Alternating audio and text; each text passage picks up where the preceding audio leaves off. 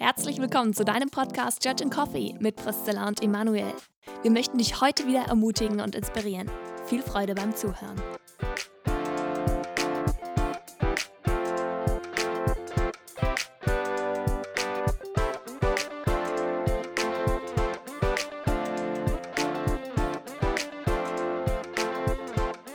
Hallo und herzlich willkommen zu einer neuen Podcast-Folge von uns. Wir sitzen hier da mit zwei Kaffee am Montagmorgen und ich muss sagen, ich bin leicht irritiert, weil Emanuel mit mir, mir gegenüber sitzt mit einem T-Shirt, das irgendwie mich irritiert. Also ich versuche es euch kurz mal zu erklären.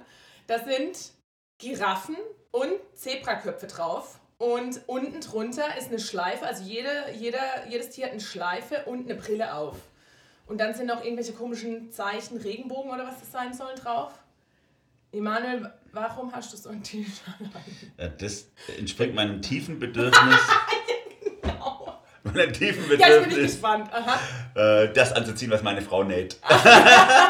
Weil das hat einfach Rebecca genäht und ich liebe es, wenn sie Sachen näht. Das ist ihr, das ist ihr Ding. Sie macht das richtig gut. Sie näht für viele Leute Sachen und sie, immer wenn sie mal einen lustigen Stoff findet, es, äh, fragt sie mich immer, hey, soll ich den für dich nähen? Und ab und zu sage ich mal ja und das ist cool.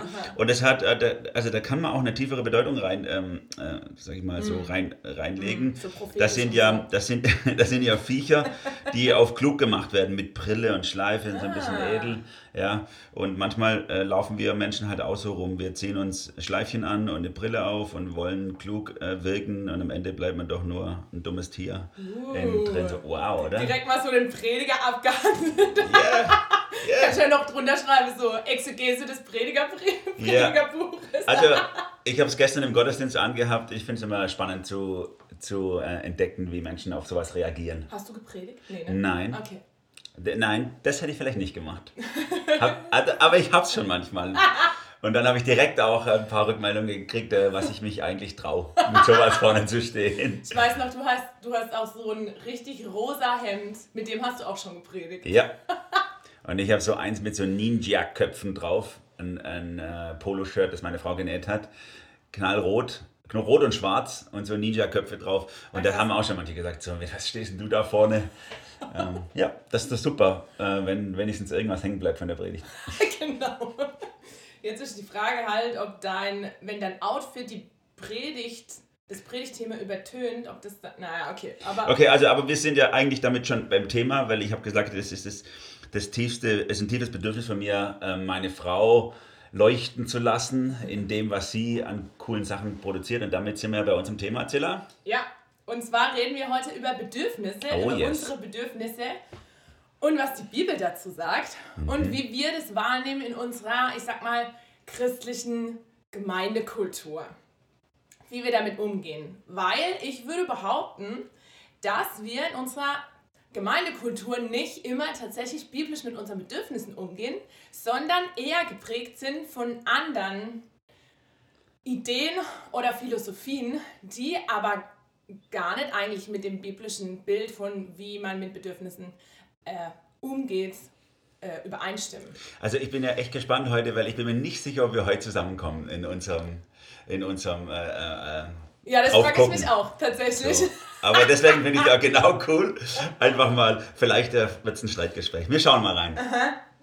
Soll ich mal anfangen? Yes. Also, ich würde mal mit einer These starten. Und zwar würde ich mal, also finde ich eine ziemlich steile These, ich bin gespannt, was du dazu sagst.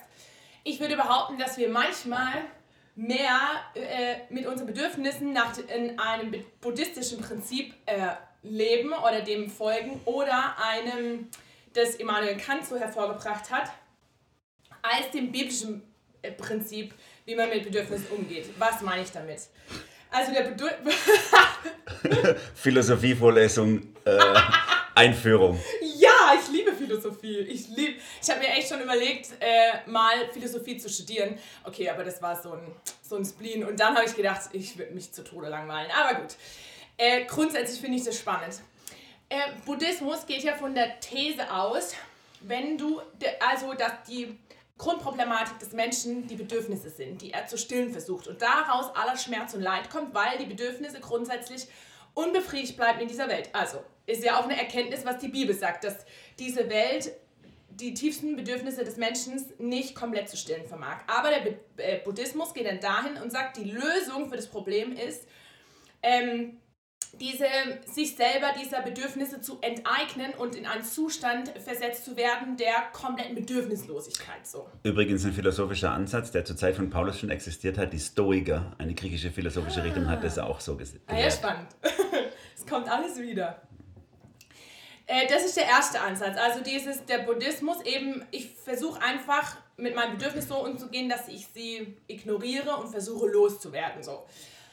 Und der zweite Ansatz, Immanuel Kant, er geht ja von diesem guten Willen aus. Also er äh, überlegt sich, okay, was ist Moral, was ist moralisch gut? Und er sagt, wenn du mit einem guten Willen agierst, dann ist es gut. Und zu diesem guten Willen gehört, dass du alle Emotionen und Gefühle rauslässt. Weil er sagt, im Gegensatz zum Utilitarismus, der einfach nur sagt, hey, lauf einfach deinen Freuden hinterher und vermeide allen Schmerz, das ist so moralisch gut. Und er macht einen Gegenpol und sagt, hey, nee, moralisch gut ist, wenn du was einfach nur machst, weil es gut ist und weil du es von deinem Verstand her als gut betitelst. Und am besten machst du das ohne Gefühle, weil die Gefühle sind immer äh, schwierig oder die ver verleiten dich immer in was, wo du dann doch handelst nach deinen Gefühlen und nicht nach deinem Verstand. Also er sagt, hm, wenn du an und für sich ohne Gefühl einfach handelst, dann ist die Chance, dass, dein, dass dein, deine Handlung richtig ist und gut ist, ist eigentlich am höchsten. Weil alle negativen oder positiven Gefühle, also Schmerz oder Freude oder so, dich eigentlich verleitet, nach deinem Gefühl zu handeln. Übrigens eine Position, die auch zur Zeit von Paulus schon existiert hat, nämlich die griechische philosophische Richtung der Hedonisten hat das so gelehrt. Einfach nur die Dinge zu genießen und nur mitzunehmen, was da ist. Und sowohl die Hedonisten als auch die Stoiker ähm, haben eine, wie soll ich sagen, eine nicht ganzheitliche Sicht auf den Leib des Menschen gehabt oder auf den, auf den Menschen an sich.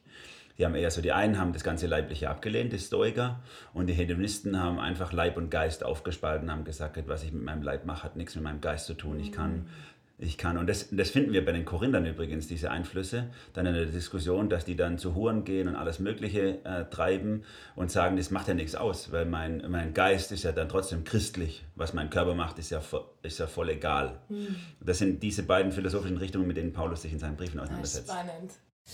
Genau, und ich glaube tatsächlich, dass wir manchmal mit unseren Bedürfnissen so umgehen, dass wir entweder sagen, die sind schlecht, weil wir, wir intuitiv merken, hey, diese Bedürfnisse, äh, die können irgendwie nicht hundertprozentig gestillt werden in dieser Welt. Und dann einfach denken, wenn wir die Bedürfnisse runterschrauben, dann geht es uns besser. Also so dieser buddhistische Ansatz. Oder dass wir, ich habe manchmal das Gefühl, so tun, so nach dem Motto, ähm, wenn jemand zum Beispiel jetzt mal angenommen, jemand hat richtig, richtig Bock einfach und macht aus reiner Freude und aus reiner Begeisterung irgendeine Arbeit äh, in der Gemeinde, so irgendein Ehrenamt oder so, und jemand anderes ähm, hat gar keine Lust und macht es eher mit einer Last und so, weil er es einfach als wichtig empfindet, habe ich manchmal den Eindruck, dass wir das als edler oder vielleicht christlicher empfinden, als jemand, der sagt, hey, ich mache das einfach nur aus reiner Freude. So. Also, wo ich merke oder wo ich mich frage, hä, steht es in der Bibel so oder ist es mehr dieses Immanuel Kant, ja eigentlich ist es ja besser, sogar wenn du gegen deine Freuden handelst und äh, wenn du vielleicht sogar was machst, wo du vielleicht gar keine Freude empfindest, sondern einfach nur, weil du es als richtig betrachten würdest. So, die zwei Thesen stelle ich jetzt mal so in den Raum wie wir tendenziell mit Bedürfnissen umgehen. Was würdest du dazu sagen, Manuel?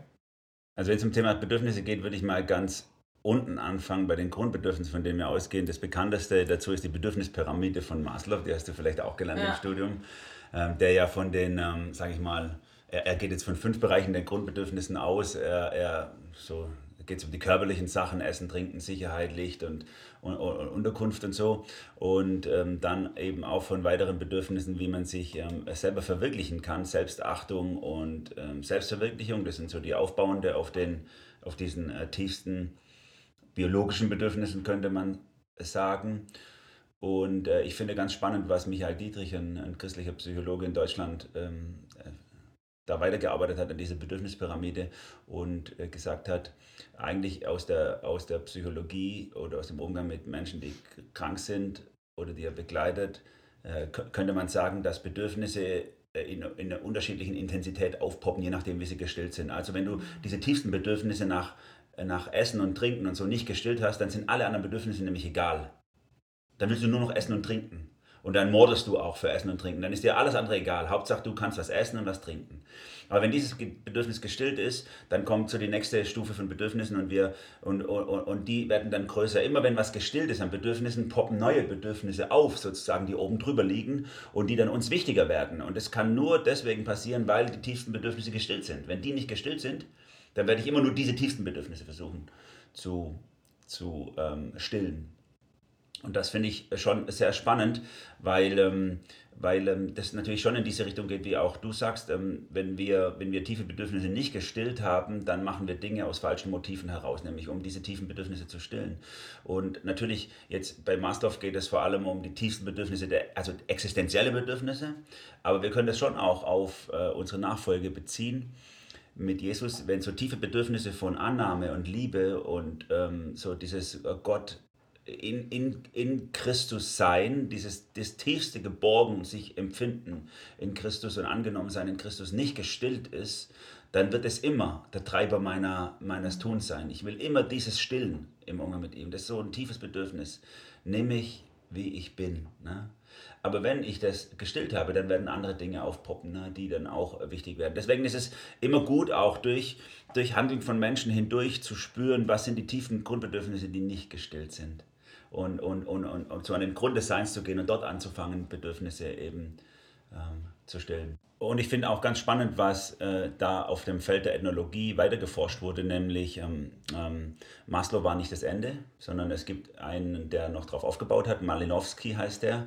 Das ist der äh, moderne Vater der ethnologischen Feldforschung und der hat auf diesen fünf Grundbedürfnissen noch zwei weitere Grundbedürfnisse aufgebaut und hat gesagt, eigentlich brauchen Menschen, wenn diese tiefsten Bedürfnisse gefüllt sind, brauchen sie das Bedürfnis nach Religion und Gesundheit. Und das finde ich ganz spannend in unserer Zeit heute, ne? Weil, weil so vieles auch mit diesem Thema zusammenhängt. Warum das bei uns so arg poppt jetzt in der Corona-Krise, das ganze Thema Gesundheit und so, ist eigentlich nur deswegen in der westlichen Welt so krass, weil wir eben die, die, die fünf Grundbedürfnisse eigentlich gestillt haben. Wenn das nicht der Fall wäre, äh, dann würden wir ganz andere Themen haben. Also ich sage mal, äh, irgendwo in Afrika ist Corona nicht das größte Problem. Also das ist denen völlig egal. Wenn du Essen und Trinken nicht hast, dann ist dir Corona völlig egal. Mhm. Und wir haben so, räumen dem so einen großen Raum ein, eigentlich nur, weil bei uns die tiefsten Bedürfnisse gestillt sind. Auch das ist nochmal spannend, vielleicht für uns selber, äh, vielleicht auch ein Grund für Dankbarkeit, mal zurückzugucken und sagen, wow, dass wir uns überhaupt mit so einem Nebenproblem beschäftigen können, ohne es zu sowas aufbauschen in unserer Gesellschaft, hat eigentlich damit zu tun, dass es uns so gut geht. Mhm. Und das finde ich auch total spannend, weil ja, auch daraus dann resultieren würde, dass wir diesen extremen Mangel, den Menschen vielleicht erleben, die wirklich am, äh, um ihre Existenz kämpfen, also um dieses, habe ich morgen noch zu essen und zu trinken für mich und meine Familie, den kennen wir ja gar nicht. Mhm. Also wir kennen ja nur den Mangel, äh, der jetzt, ich sag mal, in dieser zweiten Ebene stattfindet, aber nicht den Mangel, der jetzt unsere Grundbedürfnisse angeht. Eigentlich ist es, eigentlich ist es die sechste Ebene nach äh, Masilowski, die ähm, sozusagen, da, da, sind fünf Ebenen drunter, wo es um Sicherheit, um, um, um Liebe äh, geht, um, um Essen, Trinken, Schlafen und so weiter, ne? Selbstverwirklichung, eigentlich, eigentlich so viel. Es geht, diese, diese Themen, ähm, Gesundheit und auch wie wir religiös äh, Dinge verorten, die können erst richtig aufpoppen, ähm, wenn, wenn, wenn die Gesellschaft hochzivilisiert ist. Hm. Also wenn sie eigentlich eine, ist ein Luxusproblem, würde ich mal sagen. Ne? Es gibt nicht so viele Gesellschaften auf der Welt, wo überhaupt so weit kommen, weil sie oft weit drunter stecken bleiben. Ja, das finde ich schon spannend. Ähm, ich ich finde, deine Grundthese fand ich interessant, dass wir als, ähm, als Menschen in unserer Zeit heute entweder Bedürfnisse ganz ablehnen, so habe ich es verstanden, was du gesagt hast, oder Bedürfnisse ähm, wie war das mit, mit, mit Kant oder Bedürfnisse abkoppeln?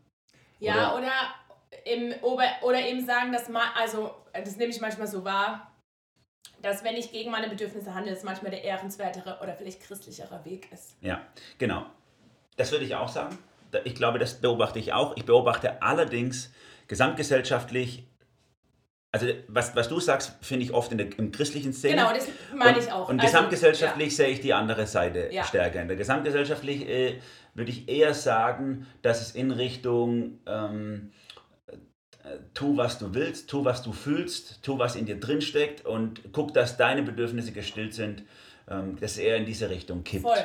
Genau, und ich glaube, dass wir, also ich habe manchmal den Eindruck, dass wir dann so einen Gegentrend machen in unserer, in unserer christlichen Gemeindekultur und äh, und dann auf der anderen Seite aber runterkippen, aber nicht in die biblische, also in das biblische hineinfinden. Ja, ja, genau. Das ist ja, das ist ja äh, in, in, in, sagen wir, in der Forschung von Gesellschaften, wie sich Gesellschaftlichen entwickeln, Gesellschaften entwickeln, ist es ja ganz spannend, dass viele dieses puritanisch evangelische oder, oder, oder protestantische äh, als Grundlage sehen, worum es einen Wirtschaftsaufschwung im Westen gegeben hat. Die haben gesagt, dieses, dieses dieses, dass man Bedürfnisse einfach verneinen kann und einfach sagt, ich arbeite, ich arbeite für Gott und für Gott äh, ist das Beste nur gut genug und ich hänge mich einfach rein, dass das eben dazu geführt hat, dass der Westen so einen wirtschaftlichen Aufschwung erreicht hat. Das ist auch ganz spannend. Es gibt auch äh, sogar Studien über Vergleiche zwischen katholischen und protestantischen Ländern, wo protestantische Länder wirtschaftlich viel besser abschneiden als katholische, weil der Katholizismus noch stärker dieses lass uns einfach mal genießen. Ne? Man kennt das ja, Karneval und so ist eher katholisch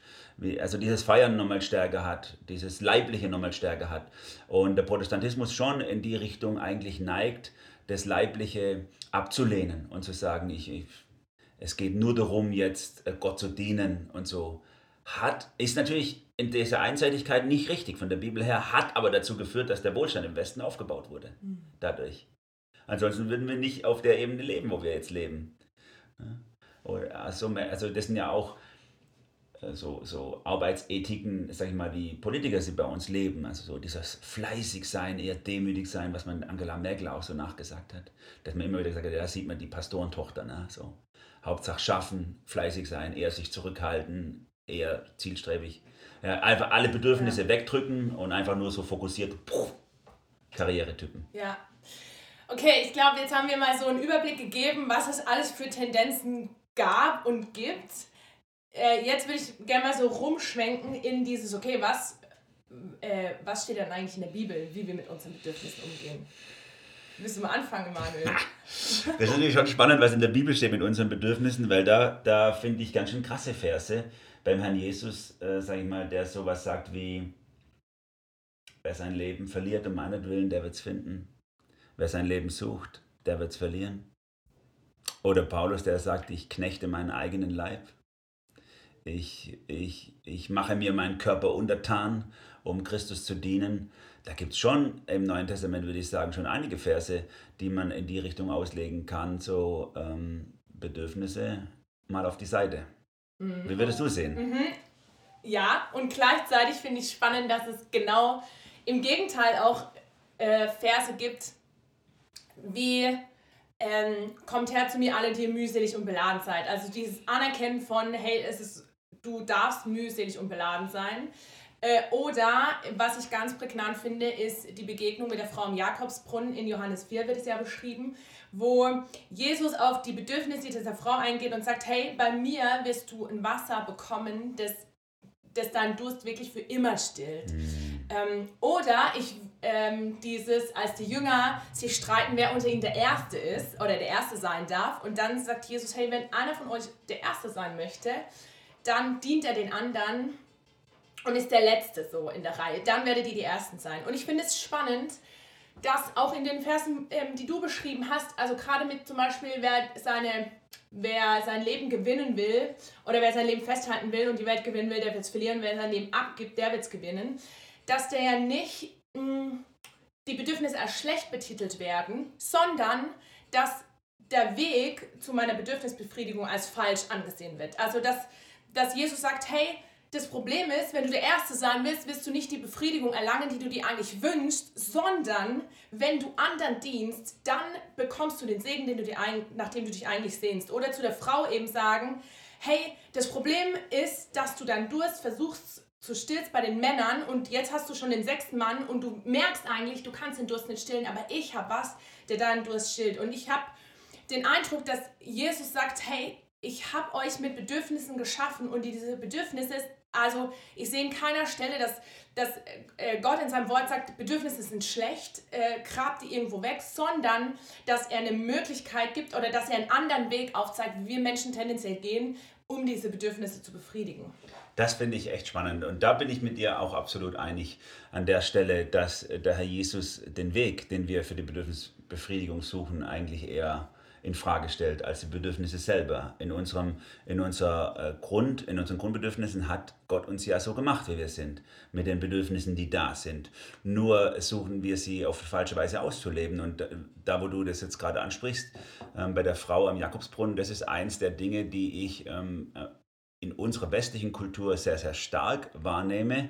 Ähm, das Thema nach äh, Sexualität, Umgang mit Sexualität, weil das, weil das so oft argumentiert wird mit dem Bedürfnis. Ne? Mhm. Wir haben ein Bedürfnis nach Sexualität, das ist in uns drin und das muss ich dann auch äh, ausleben. Ne? Und eigentlich äh, treffe ich nie jemand, also treffe ich echt nie jemand, der mit mir am tiefsten darüber spricht, der dieses Bedürfnis so gestillt bekommt, wie er oder sie es sich wünschen würde. Ne? Niemals gibt es da äh, ähm, Außer es mag vielleicht manchmal so, man, man, sieht ja in Medien vielleicht Menschen, die das machen, aber die das auf dem Rücken dann von Frauen oder so machen, sagen wir überwiegend. Die dann Frauen benutzen, um ihre Bedürfnisse mhm. äh, zu befriedigen, die dann den Anschein machen, zumindest nach außen hin, dass sie äh, ihr Bedürfnis befriedigen können auf Kosten von anderen. Wie ist es jetzt bei dir, wenn du sagst, ähm, du, du bist äh, Single, äh, Zilla, und nach der These unserer Zeit heute würden die Leute sagen, da ist was ganz tief äh, nicht gestillt bei dir, mhm. Sexualität. Äh, wie, gehst du, wie gehst du damit um, mit diesem Bedürfnis? Ja, ich finde es auch total spannend, weil tatsächlich ist mir das irgendwann auch aufgefallen, dass im Punkt der Sexualität alles, ich sag mal, anerkannt ist. Du kannst gefühlt alles ausleben, was du möchtest, Sex, also im Punkt der Sexualität, außer vielleicht Pädophilie oder so, wo immer noch äh, schon äh, sehr kritisch, also zu Recht ja auch äh, tituliert wird so. Aber äh, das äh, zölibatäre Leben ist irgendwie ein, ein Weg, was völlig, also was irgendwie gar nicht geht so. Und das finde ich schon echt interessant, wo ich voll in der Bibel sehe, dass zölibatäres Leben ganz klar äh, als Alternative gesehen wird, so, ne? Dass es eben die Bibel nicht davon spricht, dass Sexualität ein Wert ist, den du leben musst, also so wie Essen, Trinken, Schlafen oder so. Klar, also da wissen wir alle, okay, du stirbst halt irgendwann, wenn du das nicht, wenn du dem nicht nachgehst. Aber dass gerade im Neuen Testament ja ganz klar gesagt wird, hey, es gibt Menschen, die äh, zur Ehre des Herrn äh, ein zölibatäres Leben führen. So. Wow, aber ich finde, ich finde das sehr inspirierend für mich selber, weil, also auch für uns als Verheiratete, weil auch mit den verheirateten Menschen mit denen ich spreche, und ich kenne das auch aus unserer eigenen Ehe, ist es ja so, dass die niemals auf ihre Kosten kommen im, im, im Ganzen. Es ist nie so, dass, in einer, dass ein Ehepaar äh, dasselbe äh, sexuelle Bedürfnis verspürt, der Mann und die Frau miteinander, sondern immer, immer ist es ein Ringen um, äh, wie, wie leben wir das miteinander und, und immer ist es auch mit, mit Schmerz und mit Emotionalität und allem Möglichen verbunden, weil es halt so was Intimes ist. Und ich, ich glaube, dass wir voll viel lernen können von, von, von dir einfach, wie wir, wie wir auch unsere Sexualität äh, leben können, nämlich, ähm, wie soll ich sagen, zur Ehre Gottes hast du gesagt, also gottzentriert. Äh, nur muss man schon aus meiner Wahrnehmung sagen, dass das total im Widerspruch zu unserer Gesellschaft steht, was du sagst, weil unsere Voll. Gesellschaft sagt uns, das ist ein Bedürfnis und wenn du dieses Bedürfnis nicht stillst, dann bist du irgendwie, dann unterdrückst du was und es kommt ganz bestimmt irgendwo kommt es hoch und, und, und am Schluss äh, kommt was ganz Schlimmes in deinem Leben da rein, weil du das mhm. einfach unterdrückt hast. Ja, klar, also äh, ich finde das auch, ich sag mal so, es gibt ja solche Bereiche in unserem Leben, da ist unsere Gesellschaft und die Bibel, da geht sie so miteinander einher oder so. Ne? Also zum Beispiel jetzt, du sollst keinen Menschen töten, würde unsere Gesellschaft sagen, ja, stimmen wir voll mit dazu. Und dann gibt es Bereiche, wo die Bibel und, ähm, und die Gesellschaft so ein bisschen auseinanderklaffen. Und dann gibt es eben Bereiche wie Sexualität, wo Bibel und Gesellschaft ganz klar auseinanderklaffen. Und dann ist eben die Frage, wem glaube ich, ne? Wem laufe ich hinterher? Glaube ich dem Menschenbild, das die Gesellschaft auf mich drauf macht, so, äh, hey, du wirst einen großen Schaden nehmen, wenn du Sexualität nicht lebst? Oder glaube ich der Bibel, die ganz klar sagt, hey, äh, es gibt verschiedene Arten mit Sexualität und mit sexuellem Bedürfnis umzugehen. Eine Art ist ein zölibatäres bewusst zu sagen, ich führe ein zölibatäres Leben und ich werde dadurch Gott ehren und werde gleichzeitig auch gesegnet. Also, weil, also Segen kommt immer dann, wenn ich nach der Bibel lebe und nach dem, was Gott in seinem Leben, äh, was Gott in, in, in seinem Wort sagt, so über mein Leben. Und dann bekomme ich Segen. Und das merke ich auch in meinem eigenen Leben. Und ich würde auch sagen, dass ähm, ein Single ähm, in seiner Sexualität genauso Gott ehren kann wie ein Ehepaar, das äh, sagt, hey, wir versuchen äh, zur, äh, zum, de, um die äh, Sexualität zu leben, zur Ehre Gottes und meinem Partner zu dienen. Mhm. Ja. Sehr cool. Finde ich, find ich sehr cool auch äh, den Umgang, äh, den du da beschreibst. Herausfordernd auf jeden Fall, sicherlich für manche von uns herausfordernd, weil, äh, weil es natürlich ganz anders gelebt wird in unserer Gesellschaft. Bei uns ist ja ganz klar, Single sein hat nichts damit zu tun, dass ich auf Sexualität verzichte, sondern es hat einfach nur mit einem gesetzlichen Status zu tun. Wie gehen wir jetzt richtig um eigentlich nach der Bibel mit unseren Bedürfnissen? Ich habe mal versucht, einfach mal ein paar Schritte aufzu, aufzumalen mir im Inneren, wie ich versuche mit Bedürfnissen umzugehen von der Bibel her. Das erste, der erste Schritt ist für mich im tiefsten ähm, Bedürfnisse wahrzunehmen. Wenn Bedürfnisse da sind, muss ich sie erstmal wahrnehmen, muss sie erstmal benennen können. Oft, oft sind sie halt sehr tief drin und ich kann sie vielleicht gar nicht benennen. Also ich gebe mal ein Beispiel. Äh, viel, was wir als sexuelles Bedürfnis wahrnehmen, ist im Grunde vielleicht nur Annahme oder Liebe oder ein Loch, was irgendwie in uns da ist und wir, und wir kanalisieren es nur sexuell zum Beispiel. Oder das gleiche können wir bei Essen und Trinken sagen. Gerade Menschen, die einen ungesunden Umgang mit Essen und Trinken haben, das sind ja oft ganz andere Bedürfnisse, die darunter stehen. Also magersüchtige oder, oder fettleibige Menschen. Ähm, das sind ja, das, da geht es nicht ums, ums Bedürfnis Essen, sondern es geht um was ganz anderes. Das heißt, ich muss mal im tiefsten wahrnehmen, was für ein Bedürfnis ist da bei mir Dazu gehört eben auch die Zeit, die Muße und Selbstreflexionsfähigkeit, die sich entwickeln muss. Und dann äh, ein zweiter Schritt ist Bedürfnis ernst zu nehmen auch. Also nicht einfach das, wie du das auch schon so cool gesagt hast, ähm, wie, wie vielleicht im Hedonismus oder in der, in, im Stoizismus und in den religiösen Spielarten, im Buddhismus und so, äh, dass, dass man die Bedürfnisse einfach auf die Seite schiebt und versucht, an denen vorbeizuhandeln oder sie einfach auszuleben, sondern sie einfach mal ernst nehmen und sagen, das ist da und das gehört zu mir und das, das sucht seine Stillung, dieses Bedürfnis und das ist ein Antreiber in mir für ein, für ein bestimmtes Handeln. Und dann in einem dritten Schritt würde ich äh, auf jeden Fall bewerten. Also ich denke, die Gesellschaft an der Stelle macht, macht einen Schnitt und sagt, okay, ich habe es wahrgenommen, ich habe es ernst genommen und jetzt lebe ich es. Mhm. Einfach. Ne? Ja. Und ich glaube, dass das uns unterscheiden kann als Christen von der Gesellschaft. Denn wir bewerten es. Bedürfnisse gehören auch wie, wie durch so einen Zoll durchgeschleust und gesagt haben, er ehrt dieses Bedürfnis, wenn ich es jetzt auslebe, in dieser Situation, ehrt es Gott oder nicht. Also ähm, ich sage mal so, ganz, ganz dummes Beispiel aus was wir oft gehabt haben, äh, in einer, Gefängnissituation, Christen sind dort, es gibt zu wenig zu essen. Und natürlich hat jeder das Bedürfnis nach Essen, ist logisch. Aber es kann in diesem Moment Gott halt mehr ehren, wenn ich, und das haben viele Christen ja auch gemacht, verzichte auf mein Bedürfnis zum, zum Wohle anderer. Ne? Ich kann Bedürfnisse auch zurückstellen, wenn es Gott mehr ehrt. Das ist ja unsere, wie soll ich sagen, das ist unser Vorteil als Nachfolger Gottes. Wir müssen unsere Bedürfnisse nicht ausleben. Ähm, auch nicht auf Kosten von anderen.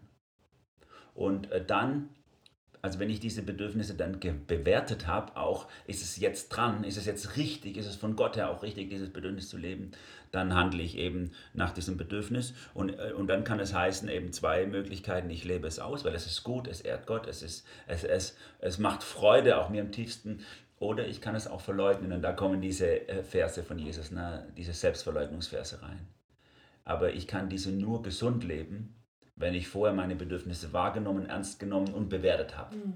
Wenn ich mir die Zeit auch genommen habe. Einfach nur aus einem puritanischen Selbsthass getrieben, so wie du das am Anfang beschrieben hast, wie manche Christen unterwegs sind, da ist es ungesund an der Stelle. Und dann poppt wirklich was irgendwo an anderer Stelle hoch. Und da haben wir dann auch, sagen wir, kranke, kranken Glauben oder krankmachenden Glauben, wenn Leute einfach was wegdrücken oder so. Nein, ich gucke genau hin, ich, ich, ich nehme das wahr, ich nehme das ernst und dann gehe ich von der Bibel heran und sage, okay, möchte ich das jetzt leben? Kann ich das leben? Macht es Gott Ehre? Macht es Gott Freude? Meine Mitmenschen auch? Oder möchte ich es auch an der Stelle zur Ehre Gottes zurückstellen, mein mhm. Bedürfnis?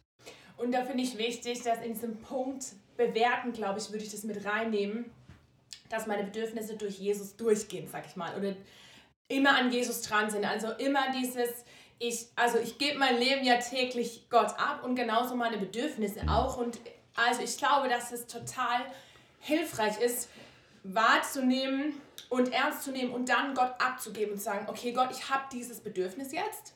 Und dann auch, und, und da sehe ich diesen roten Faden in der Bibel, dann zu sagen, und Gott ist der Bedürfnisstiller. So, ne? Ja. Im, Im tiefsten Innern bin ich nicht derjenige, wo die Bibel sagt, hey, still du dein Bedürfnis, sondern im tiefsten sagt Jesus, ich will deine Bedürfnisse stillen. Und das finde ich so ein spannender Punkt, dass du das jetzt ein paar Mal gesagt hast, im tiefsten oder im Grunde genommen. Das ist genau der Punkt. Das ist das, was ich bei Maslow auch gelernt habe, bei Malinowski eben. Wir müssen bei den Bedürfnissen auch immer durchschauen, zu der Tiefe hin durchschauen, weil wir manchmal nur an der Oberfläche kratzen und jetzt gerade ein Bedürfnis spüren und denken, wir müssen das jetzt ausleben und gar nicht merken, dass da hundert ganz tiefere Bedürfnisse liegen, die vielleicht grundsätzlicherweise nicht gestillt sind. Und ich finde John Piper ganz interessant, der ja den Christian Hedonism, diesen Begriff erfunden hat und der gesagt hat, Gott wird dann am meisten geehrt, wenn wir uns maximal an ihm erfreuen. Ne? Mhm. Also dieses tiefe Bedürfnis nach Gott nahe zu sein, äh, das ist mein ganzes Glück. Äh, Gott, in Gott nicht zu verlieren, das, das stillt mein tiefstes Bedürfnis. Und viele, äh, ich glaube, viele Probleme in unserem Glaubensleben, die sich an der Oberfläche befinden, wo es um Gesetzlichkeit und um so einen Hang nach du musst aber und zack, die haben damit zu tun, dass wir im, im, im tiefsten Grunde dieses Bedürfnis nicht gestillt haben, uns an Gott zu erfreuen. Mm, ja. Wenn wir uns an Gott Wow. erfreuen, Mhm. dann, dann, sind, dann sind andere Themen wie, soll ich das jetzt machen oder nicht machen, sind dann nur noch, also ich sag mal, die sind ganz, werden ganz anders gewertet auf der Bedürfnisebene. Aber wenn ich keine tiefe Freude in Christus habe und mich nicht an ihm erfreue, dann werden so Themen wie, darf ich das jetzt oder darf ich das jetzt nicht, dann werden die auf einmal so wichtig und so hart und so schwer. Deswegen durchschauen auf den Ja. Grund der Bedürfnisse. Steht ja auch im Psalm 37, da steht ja, er freut dich an dem Herrn und er wird dir geben, was du dir von Herzen wünschst. Und da ist es ja eigentlich schon angelegt, dieses, hey, das, was du im tiefsten Innern brauchst, ist die Begegnung mit dem Herrn so, ne? Und wenn du dich am Herrn freust, im zutiefsten, wenn du deine Bedürf dein Bedürfnis nach Freude und Glück an, an nach ihm ausrichtest, dann wird diese Bedürfnisstillung, die wir eigentlich zutiefst suchen, gestillt werden im Tiefen. Und das ist dann auch spannend eben nachher auf der Handlungsebene, dass solche Menschen dann manchmal in der Tat im Leben äh, an vielen Punkten äh, ihr Bedürfnis oberflächlich gesehen gar nicht gestillt bekommen, weil sie eben von sich aus einfach zurückziehen, anderen den Vortritt lassen. Und sie können das, weil ihre tiefsten Bedürfnisse gestillt sind. Und jemand, dessen tiefstes Bedürfnis in Christus Freude und Friede zu haben, nicht gestillt ist, der muss immer an der Oberfläche zum Zug kommen. Oder er wird auf der anderen Seite krank. Also man kann ja da aggressiv oder de- depressiv darauf reagieren. Entweder er wird krank in seinem Glauben und, und kriegt dann so eine religiöse Neurose. Alles ist immer nur hart und immer nur schwer. Oder er ist so rücksichtslos gegenüber anderen und fährt alle über andere drüber. Hauptsache, ich komme jetzt zum Punkt. Ich muss aber nach mir zuerst gucken. Der Herr Jesus sagt doch, äh, liebe dich, äh, liebe deinen Nächsten wie dich selbst. Er sagt doch, ich muss mich selber lieben. Ich muss jetzt sofort mein Bedürfnis gestillt kriegen. Ne? Die werden dann das so stark betonen und auch da kein Gleichgewicht haben in ihrer Nachfolge.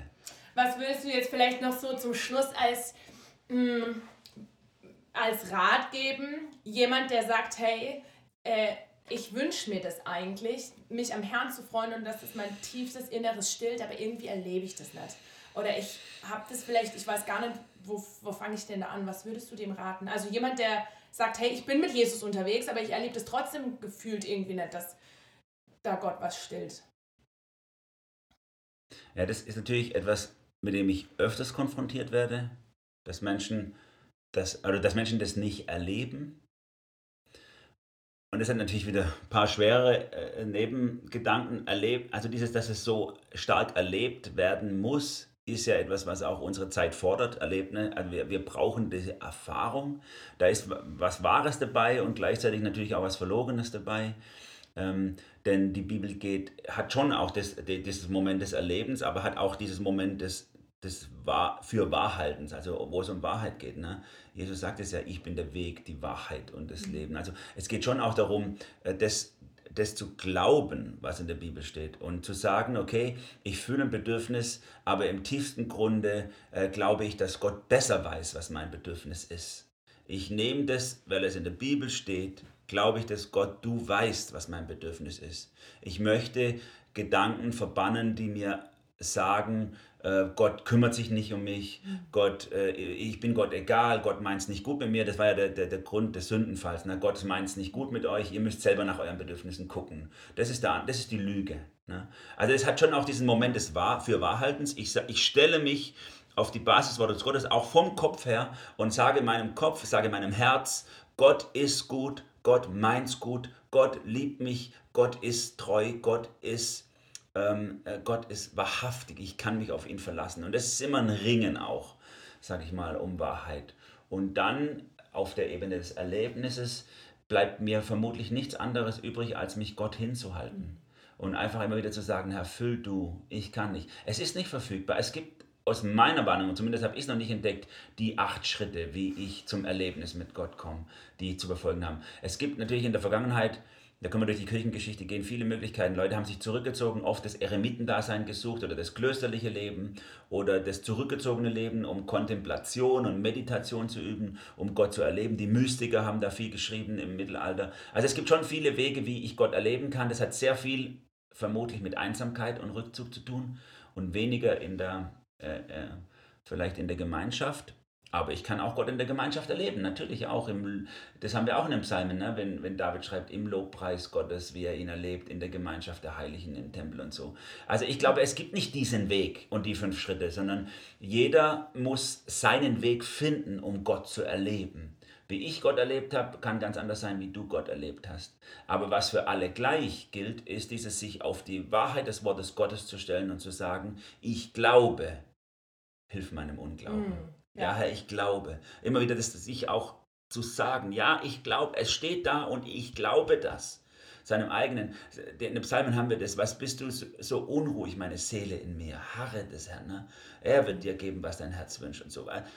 Immer dieses, wo sie auch immer wieder versuchen, von der Wahrheit des Wortes Gottes her die eigene Seele zu beruhigen und sagen, glaub doch Gott. Vertrau doch Gott. Er meint's gut. Auch wenn deine Gefühle jetzt wieder hochpoppen. Ja, ich nehme sie ernst. Ja, ich nehme sie wahr. Ich drücke sie nicht einfach weg. Aber ich stelle die Wahrheit Gottes eben drüber und sage, äh, Gott, Gott meint's gut, auch wenn ich es nicht fühle. Und ich glaube, in diesem Zweiklang zwischen sich auf die Wahrheit stellen und zwischen die Nähe Gottes suchen und sich hinhalten, in dem kommt dieses, dieser gesunde Umgang mit, mit Bedürfnissen. Was Mega meinst du? Gut. Ja, ich glaube, es würde ich also tatsächlich auch so bejahen, auch das erlebe ich genauso. Kommen wir doch zusammen. Kommen wir doch zusammen, Manuel.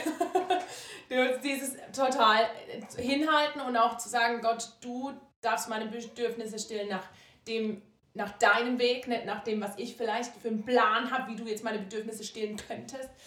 Und immer wieder meiner Seele selber zu sagen, das ist die Wahrheit. Ja. ja. Gott bleibt im letzten unverfügbar für uns. Wir können nicht über ihn bestimmen. Das ist auch das mhm. Schwierige in der Nachfolge. Gott folgt nicht meinem Plan. Mhm. Ich hab, ist ich, auch das Gute und das Freimachende. Das Aber stimmt. schwierig. ja.